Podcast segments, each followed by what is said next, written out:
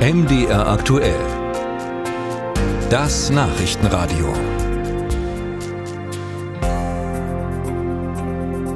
Stellen Sie sich mal vor, wie ein Stück Schokolade langsam auf Ihrer Zunge schmilzt und wie sich diese tollen Kakaoaromen im Mund entfalten. Mm.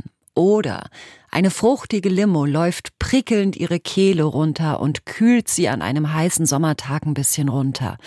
Ah, das ist toll, ne? Na, kriegen Sie dabei Hunger oder Durst, wenn Sie sowas hören?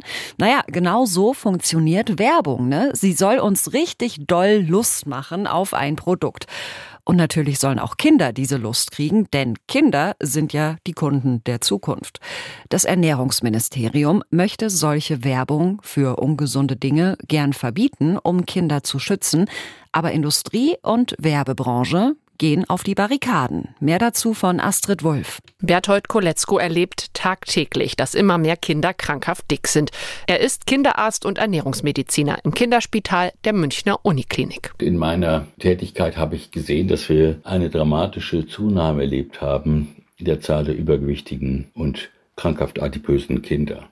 Wir haben ja seit vier Jahrzehnten mehr als eine achtfache Zunahme und das hat weitreichende Konsequenzen. Das beeinträchtigt drastisch die Lebensqualität. Koletzko ist auch Chef der Stiftung Kindergesundheit und befürwortet das geplante Werbeverbot für ungesunde Lebensmittel. Die Kinder sind beeinflusst von professionell gemachter Werbung. Da können sich Kinder kaum gegen erwehren. Sie haben keine freie Entscheidung. Und deshalb ist es so wichtig, Kinder zu schützen. Das Bundesernährungsministerium will Werbung für Lebensmittel, die zu viel Zucker, Fett oder Salz enthalten, verbieten, um Kinder zu schützen.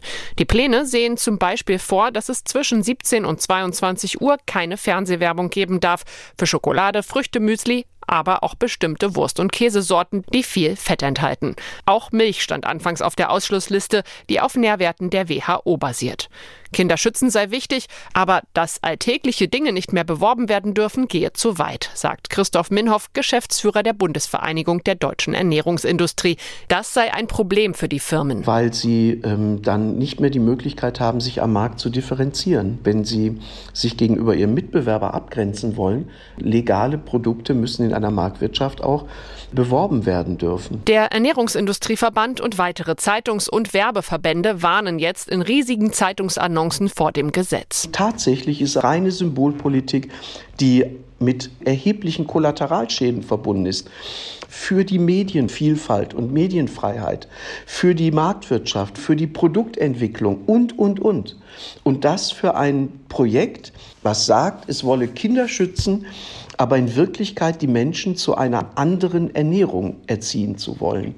Und das ist nicht die Aufgabe des Staates. Mehr als 60 Organisationen sehen das anders und halten das Gesetz für notwendig. Darunter der Verein Foodwatch. Sprecher Dario Samadi lenkt ein. Natürlich gibt es immer kleinere äh, Mängel an einem Modell und hier muss man natürlich vielleicht auch nachbessern. Aber ganz wichtig, dieses Modell ist praxiserprobt, es ist wissenschaftlich fundiert, es wird bereits in vielen Ländern angewendet. Der Foodwatch-Sprecher sagt, zum Teil müssten Hersteller nur kleine Mengen Zucker, Salz oder Fett in ihren Produkten ändern, damit diese nicht mehr unter das Werbeverbot fielen. Die Fronten scheinen allerdings verhärtet. Beide Seiten kritisieren die wissenschaftlichen Studien, auf die sich die jeweils andere Seite beruft. Die Pläne von Ernährungsminister Özdemir könnten sich noch ändern. Der Gesetzentwurf wird aktuell zwischen den Bundesministerien abgestimmt.